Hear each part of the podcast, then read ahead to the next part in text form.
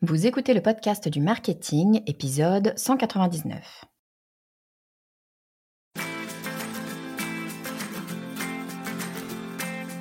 Bonjour et bienvenue. Je suis Estelle Ballot et je suis ravie de vous recevoir sur le podcast du marketing. À chaque épisode, je vous propose d'analyser les techniques marketing qui marchent, pas à pas et très concrètement, pour développer votre activité.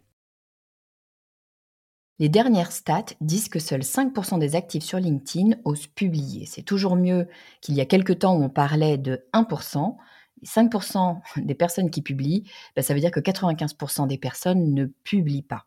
Elles lisent, elles interagissent peut-être, un like, un commentaire, mais elles ne publient pas, elles ne créent pas de contenu, elles ne donnent pas leur point de vue. Et ça, c'est une opportunité folle. Ça veut dire que 95% des gens vous laisse la place. Ça veut dire que vous avez une scène qui vous ouvre grand les bras pour être visible, pour avoir un impact et vous faire remarquer. Oui, mais voilà, si les gens ne publient pas, ça n'est pas seulement par flemme, c'est aussi bien souvent parce qu'ils n'osent pas, parce que bah, c'est impressionnant de publier sur tous les réseaux, c'est impressionnant, et encore plus sur LinkedIn, bah, parce qu'on parle de son activité, de sa boîte, de ce qui nous fait vivre, et que donc, bah, vaut mieux pas se planter. Oui, mais bon, c'est pas parce que quelque chose est impressionnant qu'il faut s'arrêter là, parce qu'encore une fois, c'est aussi une superbe opportunité de visibilité. Alors je me suis dit qu'on avait besoin d'un épisode qui nous montre comment trouver la force de publier, comment mettre de côté tout ce qui nous empêche d'appuyer sur le bouton publier. Et pour ça, eh ben, j'ai invité une pro de LinkedIn pour nous donner ses meilleurs conseils. J'ai nommé Dorine Ibrelil. À la fin de cet épisode, vous n'aurez qu'une envie, c'est de vous jeter sur votre réseau social favori et de raconter, raconter, raconter. Allez, c'est parti, et je vous propose d'accueillir tout de suite Dorine Ibrelil. Bonjour Dorine, bienvenue sur le podcast du marketing. Bonjour Estelle, ben, écoute, bon matin, parce qu'on est au Québec. Et oui, tu nous parles depuis le Québec. T'es française, hein, Dorine? Oui, tu es française, mais tu habites, tu habites euh, au Québec. Donc là, au jour où on enregistre cet épisode, euh, à Paris, enfin à Paris, je suis même pas à Paris, en France, il est 13h euh, et au Québec, il est, tu me disais, quelque chose comme 6h du matin, c'est ça? Il est 6h49 exactement. Ah là là là là. Donc Dorine s'est levée très très tôt pour vous, pour nous, pour moi, pour pouvoir eh ben, nous parler d'un sujet que je trouve vachement intéressant parce qu'il touche beaucoup beaucoup de gens sur les réseaux sociaux, c'est que, et on le voit notamment sur LinkedIn, on le voit beaucoup, euh, vous avez déjà entendu cette stat qui dit que, un, alors moi j'ai lu les, dernières stats disent que c'est maintenant 5% euh, des utilisateurs qui, euh, qui publient sur LinkedIn. Et en fait, on a 95% des gens qui ne publient pas, qui lisent, qui peut-être interagissent parfois, mais qui ne publient pas. Euh, et en, la majorité du temps, très souvent en tout cas, euh, quand on demande aux gens pourquoi est-ce que vous ne publiez pas, eh ben c'est parce que ils flippent un peu. Ils sont pas méga à l'aise avec l'idée euh, de publier. Et on voulait parler de ça ensemble, Dorine, de eh ben, cette peur de publier comment est-ce qu'on peut un peu se déstresser, se décomplexer d'aller publier sur les réseaux sociaux donc merci, c'est toi qui m'as proposé ce sujet, Dorine, et merci beaucoup parce que on n'en parle pas tant que ça. On le sait, mais on n'en parle pas tant que ça. Et il y a des stratégies, il y a des choses qu'on peut mettre en place pour publier. Et on sait à quel point c'est important de pouvoir publier, de pouvoir travailler correctement sur les réseaux sociaux. Donc, merci à toi de venir nous parler de ça. Avant qu'on démarre tout de suite sur le sujet, est-ce que tu peux nous dire, Dorine, qui tu es et ce que tu fais? Eh ben, écoute, avec plaisir. Donc, euh, moi, je suis française expatriée à, Montréal depuis, euh, depuis 2020 et euh, depuis, depuis un petit peu plus d'un an maintenant, je suis stratège digitale. mon réseau social favori, c'est LinkedIn. J'utilise un petit peu d'autres réseaux sociaux. Mais au quotidien, j'aide mes clients, qu'ils soient québécois ou français, parce que je peux travailler dans les deux pays, à justement avoir plus de visibilité sur les réseaux sociaux, donc avoir plus de clients. Donc, ça passe aussi par de la stratégie. Ah bah super. Et alors, quand on parle des réseaux sociaux et de cette fameuse problématique-là de, de, publier, euh, qu'est-ce que tu dirais, toi, à quelqu'un qui nous écoute et qui se dit non, mais elles ont raison, euh, il faut que j'aille publier sur LinkedIn ou autre, hein, on, va parler de LinkedIn, mais ça peut être à peu près sur n'importe quel réseau social. Il faut que je publie, mais en fait, je flippe. Moi, ce que j'entends souvent, c'est euh, non, mais attends, LinkedIn, c'est un réseau social professionnel. Si je publie, que je raconte un truc un peu idiot, ben, ma carrière est finie, il y a tous mes collègues qui vont voir, mon boss, il va se dire que, ben, bref. Qu'est-ce que tu dirais, toi, pour décomplexer, pour se dire qu'on peut y aller? Alors, euh, moi, je dirais déjà, faut se détendre. déjà. Je pense déjà, détendons-nous. Euh, LinkedIn, ça fait vraiment peur parce que c'est le réseau des professionnels. Puis il a eu très longtemps cette image de euh, on est là pour mettre un CV et puis on a tous un petit balai et puis on a la petite cravate puis tout va bien. Euh, maintenant, LinkedIn, c'est plus ça. C'est, il a beaucoup évolué. Et les réseaux sociaux, moi, je pars du principe que si c'est arrivé pour juste se faire chier, ça sert à rien. Euh, le principe, c'est de dire, ok, je vais dire des choses qui me plaisent. Euh, c'est pas un poste qui va ruiner une carrière. Euh, il y a des gens qui vont les voir, il y a des gens qui ne vont pas le voir. Donc, de toute façon, il faut juste se dire, on relaxe un petit peu, on se détend, on prend une inspiration par le nez, comme on dit au Québec, et on tente. Je sais que c'est plus facile à dire une fois qu'on l'a fait, mais quand on regarde un petit peu le prisme de dire, en fait, ma carrière ne va pas être foutue sur un poste. Juste, je vais parler, que ce soit de mon boulot, que ce soit d'une une conviction, de quelque chose que j'aime, je vais partager. Et généralement, quand on le fait vraiment de bon cœur, les choses se passent bien. Donc, faut juste relaxer un petit peu. Non, et puis tu as, raison, il y a, un truc qui est vrai, c'est qu'on a peut-être encore cette image effectivement de LinkedIn, ce qui est logique. LinkedIn a été comme ça pendant des années, ça fait 4-5 ans maintenant max que LinkedIn euh, euh, a changé vraiment de, de braquet. Mais enfin, pendant très longtemps, c'était une CV Tech LinkedIn et on y allait quand on voulait changer de job en gros. Hein. Tu voulais changer de job, tu disais hop hop hop, faut que je remette à jour mon LinkedIn et puis que je me mette en. Il y avait à l'époque, alors je sais même pas si ça existe encore actuellement, il y avait à l'époque je suis en recherche ou je suis pas en recherche et euh, planqué ne le dites pas à mon boss, ne le dites pas à mon réseau direct que je suis en recherche parce qu'on sait jamais, je vais me faire. Bon, bref. Donc c'est vrai qu'il y avait un côté très, euh, c'est pour le boulot, que pour le boulot, puis c'est pour trouver ton prochain job. Donc si tu veux te prendre 10% sur ton, ça n'existe plus, hein, les jobs où on se prend 10%, mais à l'époque c'était ça, c'est ça quand moi j'utilisais LinkedIn. Si tu veux te prendre 10%, il euh, va falloir quand même paraître intelligent, donc attention. Je dis pas qu'il faut euh, paraître idiot et, raconter n'importe quoi sur LinkedIn, c'est pas nécessairement ça, mais effectivement, je suis d'accord avec toi. On peut se détendre et euh, raconter des choses qui nous intéressent nous, parce que une raison toute simple, ce qui nous intéresse nous, très probablement intéresse d'autres personnes. Je suis pas en train de dire qu'il faut nécessairement parler de son chat. On a le droit de parler de son chat, après tout, pourquoi pas. Mais il, y en a euh, qui, il y en a qui le font et ça marche très bien. Et je suis sûre que c'est le cas, exactement. Je suis sûre que si on commence à parler de choses qui n'ont rien à voir avec le boulot, ça marchera parce que déjà un truc, hein, les c'est la même chose que B2C, différence B2C, B2B. Moi, les gens me disent toujours, souvent, euh, ah oui, mais tu comprends, je suis en B2B, c'est pas comme en B2C. Bah, euh, en fait, si, parce que bah, c'est les mêmes personnes qui sont donc B2C vers les consommateurs, B2B vers le business. C'est les mêmes personnes qui travaillent et qui rentrent à la maison le soir. Donc a priori, on n'est pas complètement schizophrène et on change pas de façon d'être et de façon de faire quand on est à la maison ou quand on est euh, quand on est au boulot. Donc on peut se détendre et parler d'autres choses. On peut parler de façon, je dirais, naturelle et, comme on fait dans, la vraie vie, sans être obligé, comme tu disais, de mettre sa petite cravate et ces trucs pour, pour être super sérieux.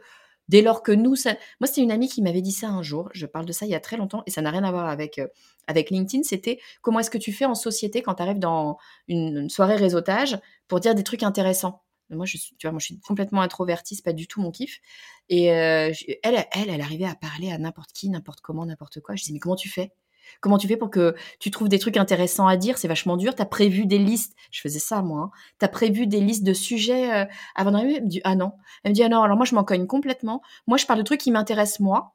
Et si ça m'intéresse moi, bah, en vrai, euh, il y a des chances que ça intéresse celui d'en face. Puis si ça l'intéresse pas, au moins, ça m'aura intéressé moi. et je trouvais le truc vachement intelligent, vachement décomplexant. Et ça s'applique complètement sur LinkedIn aussi, sur LinkedIn et sur les réseaux aussi de façon générale. C'est que déjà, si ça t'intéresse toi, c'est déjà pas mal. Et très probablement, si ça t'intéresse toi, ça va intéresser d'autres gens parce qu'en fait, on se ressemble tous. Oui. Ah, mais je suis tout à fait d'accord avec toi. Et que ça soit dans un but de trouver plus de clients ou juste de chercher un autre job ou quoi que ce soit, on est humain. Donc globalement, on a euh, les mêmes priorités dans la vie, c'est-à-dire euh, manger, boire, respirer. Ça, c'est une base. Et après, on peut juste parler de dire, bah, moi j'aime ça, j'ai des connaissances là-dessus, et euh, j'ai envie de les partager. Et en fait, d'autant plus aujourd'hui et sur LinkedIn, on va se concentrer sur l'humain parce que euh, je sais pas comment c'est en France parce que je l'ai quitté il y a quelques, années ce pays, mais euh, ici on est en pénurie de main d'œuvre et les gens recrutent plus seulement des compétences, ils recrutent beaucoup des humains. Donc se montrer, parler de ce qu'on aime, c'est super important parce que ça te fait te connaître tout simplement. On reconnaît quelqu'un à travers ces postes. Donc je trouve que c'est important de se dire, bah, Oui, peut-être que j'aurais pas fait le meilleur post du monde. Oui, peut-être qu'il est complètement éclaté, mais j'ai essayé. Et puis, ben, ça se trouve, ça aura fait rire quelqu'un en face ou ça l'aura intéressé, tout simplement. Ouais, c'est en fait ce dont tu parles là, euh, c'est rien de moins que le fameux personal branding dont on entend parler partout.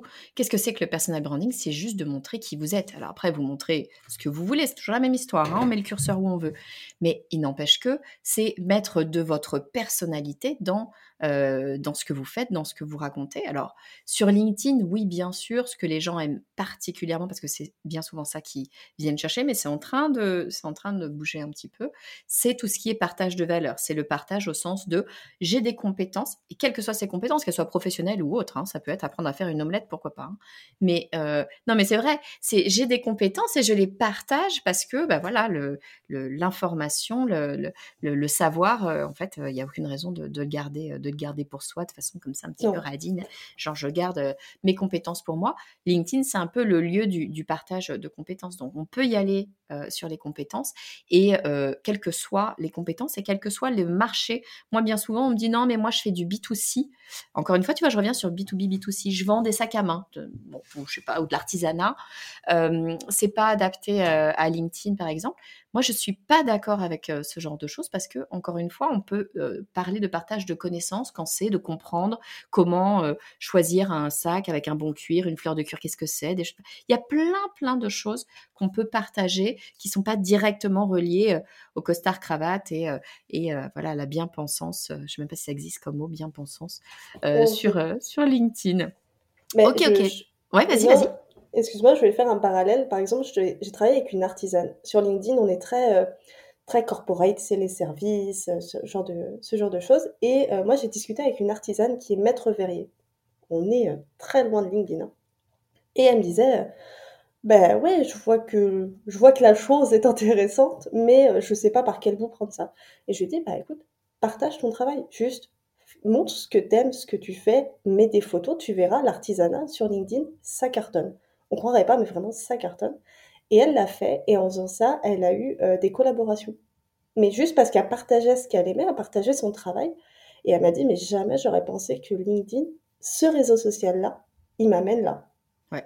et alors, tu, tu peux même l'inviter à partager plus que son travail, à partager comment elle fait, euh, ce qui est facile, ce qui est difficile, ces choses-là. Et ça cartonne parce que les gens, mais comme tout le monde, les gens adorent découvrir ça. Et ses futurs clients potentiellement aussi, parce que c'est quand on va chez un artisan, c'est encore plus vrai chez un artisan.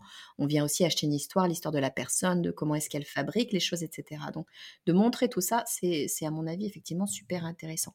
Donc, j'aime beaucoup effectivement ton premier point pour se décomplexer, c'est de dire bah, déjà on va commencer par se faire plaisir et parler bah, de ce qui nous plaît à nous, euh, de ce dont voilà de ce dont on a envie parce que bah, on a bien le droit de faire ce qu'on veut. Après tout, il n'y a pas la police de LinkedIn, sauf sujet vraiment très particulier euh, qui euh, nous empêche d'en parler. Donc allons-y. Il y a un autre quand même frein moi que j'entends très souvent et puis c'est normal parce qu'il touche à peu près tout le monde pour pour publier notamment, mais pas que. C'est le fameux syndrome de l'imposteur. Moi, j'ai plein de gens qui me disent non mais attends Estelle tu vois, moi, je suis pas expert de machin truc, euh, j'ai pas le prix Nobel de je ne sais quoi. Euh, donc, euh, qui je suis moi pour aller parler d'un sujet Ça, c'est quelque chose que tu vois toi aussi? Comment tu, comment tu, qu'est-ce que tu dis à tes clients, tes clientes quand quand ils viennent comme ça avec cette problématique? Mais je pense que ça nous touche tous, même les créateurs de contenu.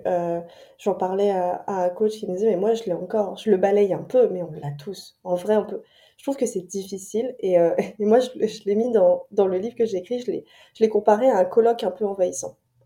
Tu sais, ce colloque qui va faire la fête à 3 heures du matin et toi, tu te dis non, mais mmh. pars-toi. Juste, lâche la grappe là. J'ai besoin d'un peu d'espace. Mais c'est un peu ça. Et moi, ce que je dis, c'est. Euh, excuse-moi. Ce que je dis, c'est. Euh, ben, en fait, on l'a tous, mais si tu es capable de parler de ton sujet avec passion, si tu es capable de partager dans la vraie vie aux gens ce que tu sais, ben en fait, t'en sais déjà plus qu'eux. Donc, t'as pas besoin d'avoir un prix Nobel, t'as pas besoin d'avoir un diplôme. Si tu es capable d'en parler et de savoir des choses et de le partager, balance-toi. Ouais, absolument, je suis complètement d'accord avec toi. L'idée, c'est pas être expert tu sais, le mot expert en français, je pense, c'est un mot qui est mal compris et qui fait peur, parce qu'on a l'impression qu'il faut être prix Nobel pour être expert. Alors qu'être expert, c'est juste en savoir un peu plus que les autres, que la moyenne des gens, être un peu plus en avance de phase par rapport à d'autres ou l'avoir un peu plus travaillé, tout simplement. Et il se trouve que quand on travaille toute la journée, souvent, heu, 8 heures par jour sur un sujet, de fait, il y a de bonnes chances qu'on en sache un peu plus que la moyenne des gens, qui ne font pas ce métier là Donc, dès lors que c'est votre métier, on peut considérer que vous êtes expert, bien sûr, de votre sujet. Euh, et le syndrome de l'imposteur, je te rejoins, tout le monde le, ressent, ou en tout cas quasi tout le monde. Je crois que les études disent que c'est 85% des, étudiants de Harvard qui, ressentent le syndrome de l'imposteur. Moi, j'adore me dire ça, parce que je me dis que si je ressens le syndrome de l'imposteur, finalement, je me rapproche de l'étudiant de Harvard moyen, donc je trouve que c'est plutôt assez flatteur. Euh, et, même des grands... Euh, tu vois, j'ai regardé, c'est marrant, j'ai regardé son, son reportage Netflix euh, hier, même Lady Gaga euh, te dit qu'elle ressent le syndrome de l'imposteur. La nana, elle a fait le Super Bowl. Il n'y a, rien au-dessus du Super Bowl en termes de, dans son propre métier, en termes de visibilité. Il n'y a pas plus grand, il y a pas, c'est le plus grand événement médiatique au monde. Euh, elle fait le Super Bowl, elle te dit qu'elle a encore le syndrome de l'imposteur. Bon, bah, fine. Ça veut dire que c'est quelque chose avec lequel il faut qu'on bosse parce qu'il sera toujours là, quoi qu'on fasse. Tu peux être Lady Gaga, t'as le syndrome de l'imposteur. Bah, écoute, il va falloir faire avec alors parce que niveau expertise, je pense que qu'on aime ou qu'on n'aime pas Lady Gaga, oh, voilà, elle, euh, elle, elle, elle, a prouvé, elle, est là, exactement. Ok, donc toi, ce que tu dis, c'est le syndrome de l'imposteur. En gros, ce qu'il faut faire, c'est, euh, bah oui, bien sûr, il est là, le recevoir et se dire, mais il faut pas que ça m'empêche d'avancer, c'est ça? C'est ça, parce que euh, au fur et à mesure, en fait, plus on se lance sur les réseaux, plus on apprend. Euh, de toute façon, au fur et à mesure, on va connaître les codes. On l'apprend à la manière douce ou à la manière un petit peu plus dure quand on se prend, quand on se prend des vents. Mais on est capable après de dire, OK, ça, ça marche, ça, ça marche pas. Ça, je sais que ça plaît à mon audience, donc je vais continuer à en parler. Ça, ça plaît pas, ben, je vais peut-être en parler un peu moins. Si je me dis que je prends pas de plaisir. Si ça te fait toujours plaisir et que ça marche pas, et que tu en as envie, ben vas-y. Oui, ça, personne va te contrôler. Exactement. Ça ne va pas non plus tuer ton, ton, ton feed que de parler de, faire des posts qui ne fonctionnent pas. faut arrêter cette idée. Parce qu'il y a plein de gens qui se disent ça. Moi, j'ai entendu euh, plein de fois, oui, mais si je fais un mauvais post, ça va casser mon reach, machin. Bon, alors d'abord, casser le reach, euh, quand on a un reach de 500 personnes à chaque fois qu'on sort un post, on s'en fiche, hein, euh, c'est pas non plus, euh, voilà, les enjeux sont quand même relativement limités.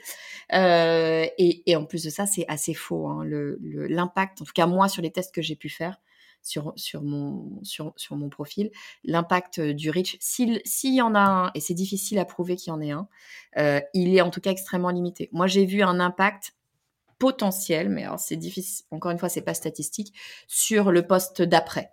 Basta. Et, je suis même pas sûre que ce soit une histoire d'algorithme. Je pense que c'est plus une histoire de si tu as, par exemple, si j'ai un poste qui a très très bien marché, je sais que mon poste d'après va bien, au moins bien marcher. Euh, ou en tout cas mieux marcher que, ceux de la moyenne. Mais est-ce que c'est parce que l'algorithme donne un bonus? Je suis pas sûre. Moi, je pense que c'est juste que si on a été vu par plein, plein, plein, plein de gens, ben, les gens se souviennent mieux de, notre nom et, donnent plus de, d'intérêt à, notre, poste parce qu'ils se sont dit, euh, ben, si j'ai aimé son précédent poste, il y a des chances que j'ai intérêt à lire celui-là. Donc bon, je suis pas du tout sûre, moi, que de faire un bon poste ou un mauvais poste ait un impact sur notre reach je pense que c'est un petit peu, euh, voilà, ça nous fait plaisir de nous dire ça parce qu'on se dit, bah, c'est pas vraiment de ma faute finalement, c'est l'algorithme. C'est l'algorithme. Voilà, c'est le grand méchant algorithme. Mais euh, effectivement, je pense qu'il faut pas, faut pas se casser euh, plus, plus la tête que ça. Et dans ce, dans ce sujet-là, de, cette histoire de, de, de, faire un bid, qu'est-ce que tu en penses toi de, bah, qu'est-ce qui se passe quand, enfin, parce qu'il y a plein de gens qui me disent. Oh, Ouais, mais j'ai peur de, de, faire un truc naze. J'ai vraiment. Et ça fait quoi si on fait un truc naze? Enfin, c'est... Est-ce que c'est un vrai problème? Honnêtement, la seule chose qui est meurtrice, c'est ton ego. Parce que c'est rien, en fait. Euh, moi, je, quand je, tu sais, j'avais peur de ça aussi. Quand je me suis lancée, je me suis dit, «Ah, si ça marche pas, et puis, si, puis quelle image on va avoir de moi, et puis, puis, puis la, la, petite crise de panique là, que tout le monde a, plus ou moins. Parce que dans ma tête, le beat, c'était c'est l'image de l'humoriste qui a fait une blague ratée. Dans la salle est un blanc. Et tu sais, je me disais, je veux pas être cette personne. Sauf que sur les réseaux, en fait, si ton, si ton, si ton post il marche pas, personne ne le voit. Donc au final, quand tu te dis, ben, personne l'a vu, ben, c'est pas grave de se planter. Parce que personne ne voit. Et puis, Je pense qu'on a un peu cette image de cours de récré. On se dit, ah, les gens, ils vont se moquer. Mais en fait, tout le monde est nombriliste. Tout le monde s'en fout. Tout le monde a autre chose à faire. On est devenus des adultes. On a des vies, on a des enfants, on a des... Voilà, on a autre chose à faire. Donc si ton poste, il va pas marcher, ben, il y a que toi, en fait, qui est un petit peu dégoûté, c'est tout. Et, euh, et, au contraire, je trouve que un bid, tu peux en faire une, un, un buzz. Après, tu peux en faire une force. Moi, ça m'est arrivé. Et, euh, et je l'ai retourné et ça a complètement changé la donne. Comme quoi, tu j'ai fait un post, la semaine d'après, j'en ai reparlé, ça a fait un buzz et je me suis dit, bah, en fait, d'une semaine à l'autre, euh, j'ai pas changé. Ah, mais parce que tu as reparlé de la même chose ou tu as, fait un post en disant Oh là là, la semaine dernière, je suis deg, j'ai fait un post, c'était tout naze, euh, j'ai fait un bid, et du coup, celui-là a marché? Qu'est-ce qui Non, en fait, les...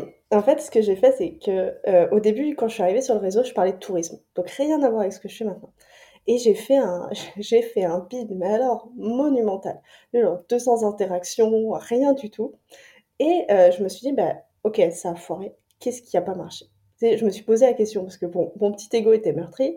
Et puis je me suis dit, bon, ben, je vais essayer de comprendre. Et puis j'ai des, j'ai, j'ai regardé, j'ai analysé, puis j'ai remarqué cinq points qui n'avaient pas fonctionné.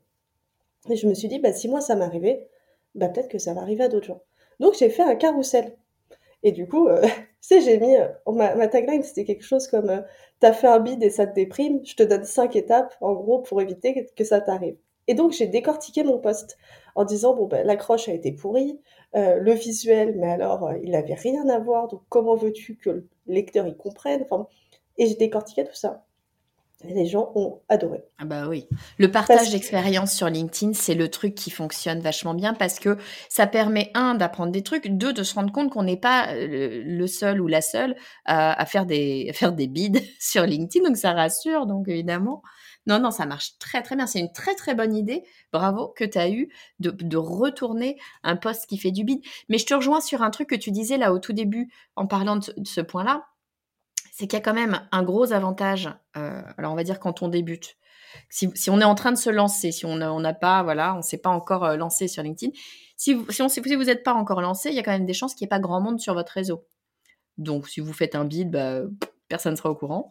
Euh, et même si vous avez du monde sur votre réseau, ce que tu disais très justement, c'est que si le post est naze, l'algorithme, pour le coup, ne va pas le pousser, parce que l'algorithme fait en sorte de ne pousser que les posts qui ont l'air de bien, euh, de bien fonctionner, de bien réagir, histoire de montrer des choses euh, de façon globale, des choses intéressantes.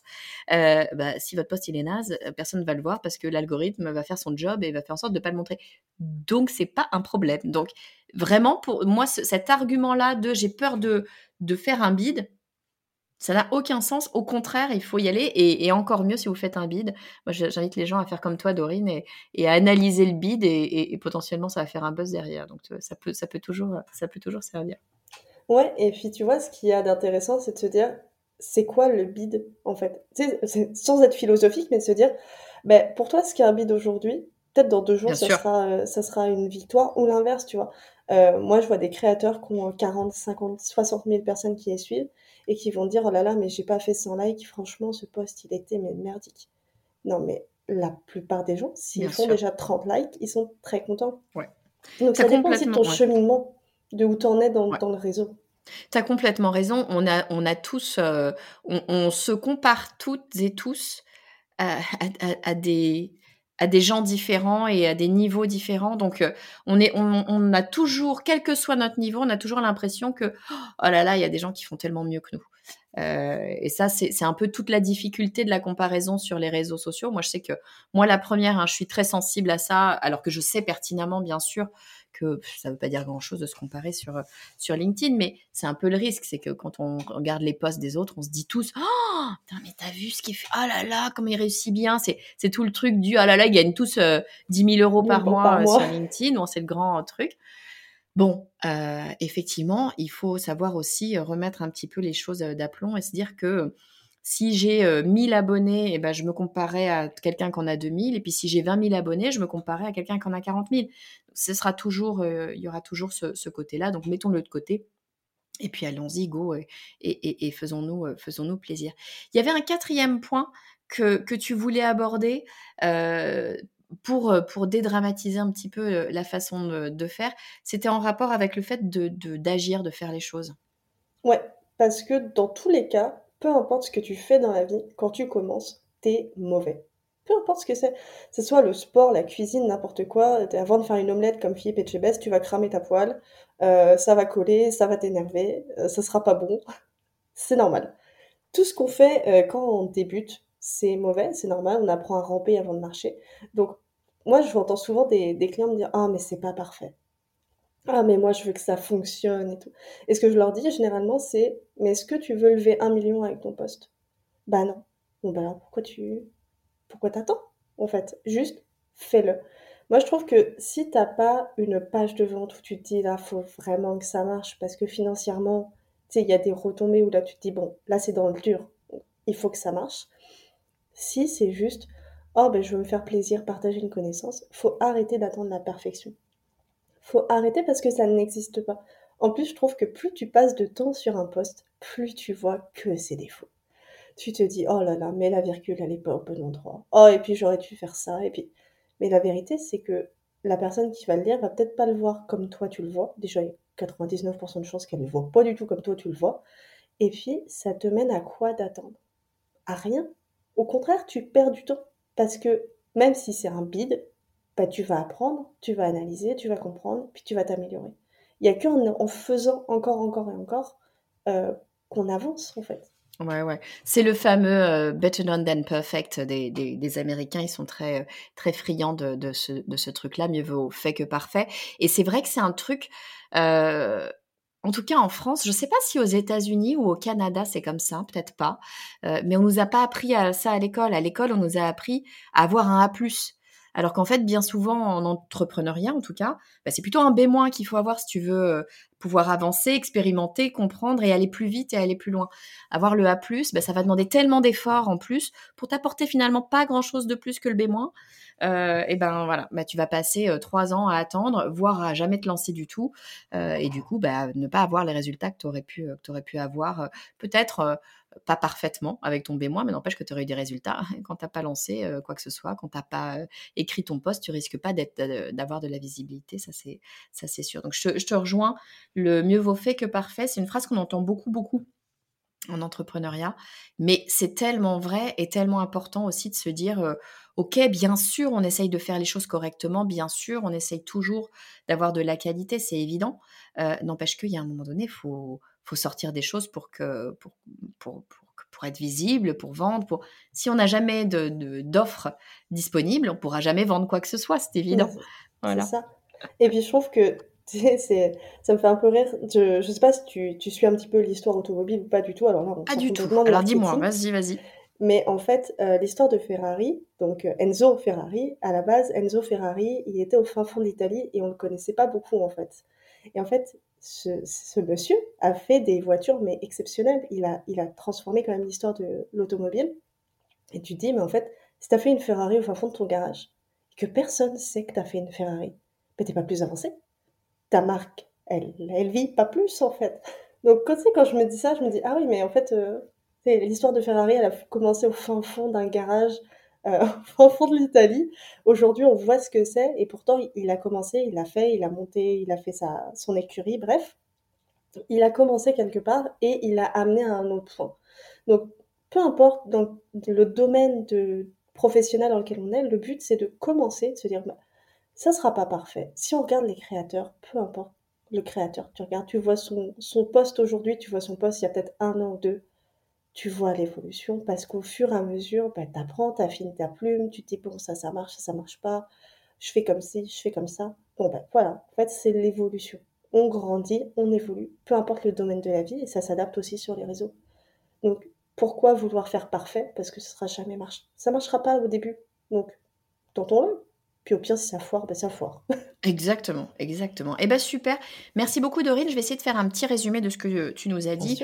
Euh, de quoi est-ce qu'on parle aujourd'hui? On parle de, ces fameux réseaux sociaux et de euh, cette peur qu'on ait beaucoup euh, à ressentir, de se dire oh là là, mais est-ce que, est-ce que j'y vais, est-ce que je poste? Notamment sur LinkedIn. C'est vrai que LinkedIn impressionne parce que c'est le réseau professionnel. Donc, on a souvent peur de se lancer, de d'écrire un poste et de et d'y aller finalement. Donc toi Dorine, tu nous dis bah non, il faut se détendre, on peut y aller sur les réseaux sociaux, on peut aller publier, la vie va pas s'arrêter et tu nous donnes quatre grandes pistes à, explorer pour pouvoir poster de façon plus, je dirais, décomplexée. Première chose, bah, c'est de commencer par prendre du plaisir, parce que les choses sont plus simples de façon générale quand on prend du plaisir. Déjà, si nous, ça nous plaît, bah, ce sera déjà pas mal. Et si ça nous plaît à nous, il y a quand même de bonnes chances que ça plaise à d'autres gens euh, dans notre, dans notre environnement. Deuxième élément, c'est démystifier ce problème du syndrome de l'imposteur.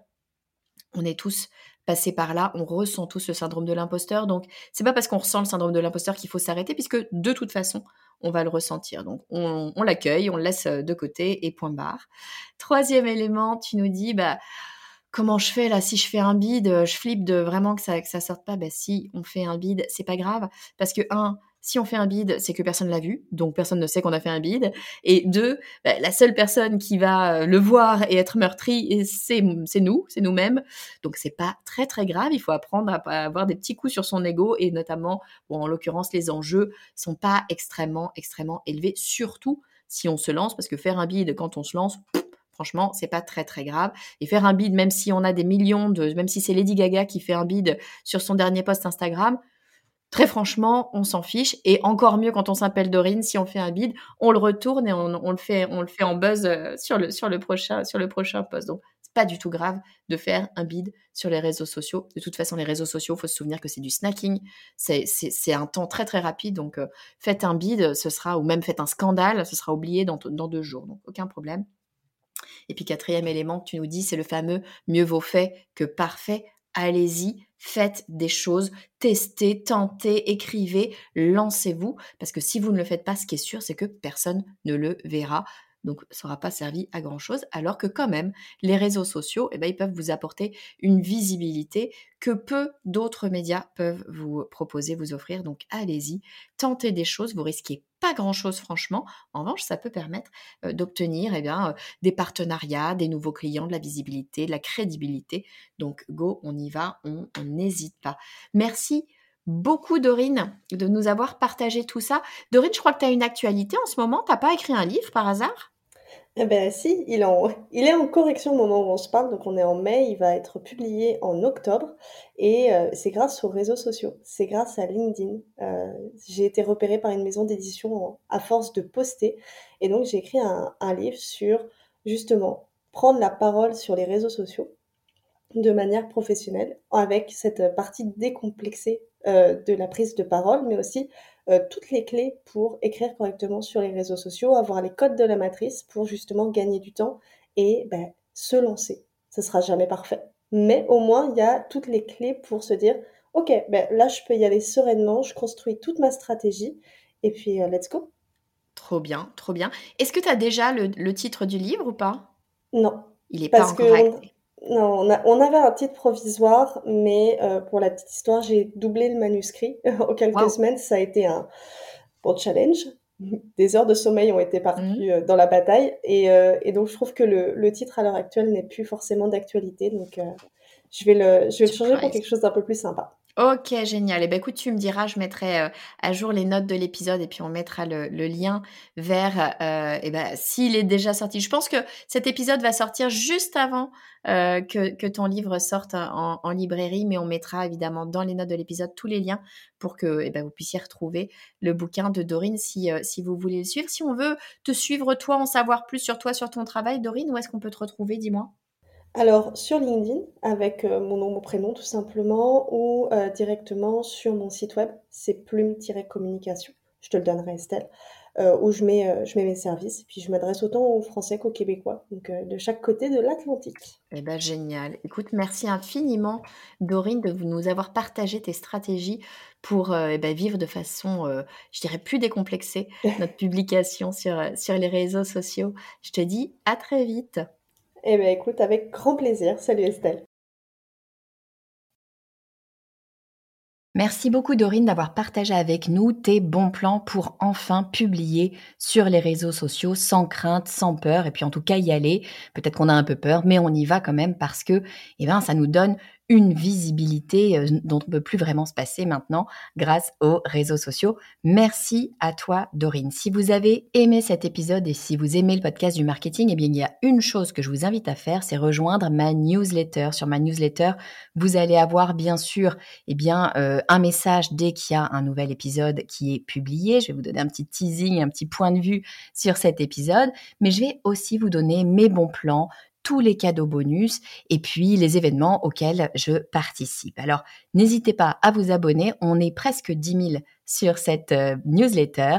Pour vous abonner, vous allez sur le podcast du marketing.com slash newsletter. Et puis, ne manquez pas l'épisode de la semaine prochaine parce que si aujourd'hui l'épisode c'est le numéro 199, et eh bien la semaine prochaine c'est l'épisode 200. Je ne sais pas encore ce que je vous réserve, mais je vais trouver un truc à vous proposer un peu sympa, un peu différent pour l'épisode 200. Je vous dis à très vite.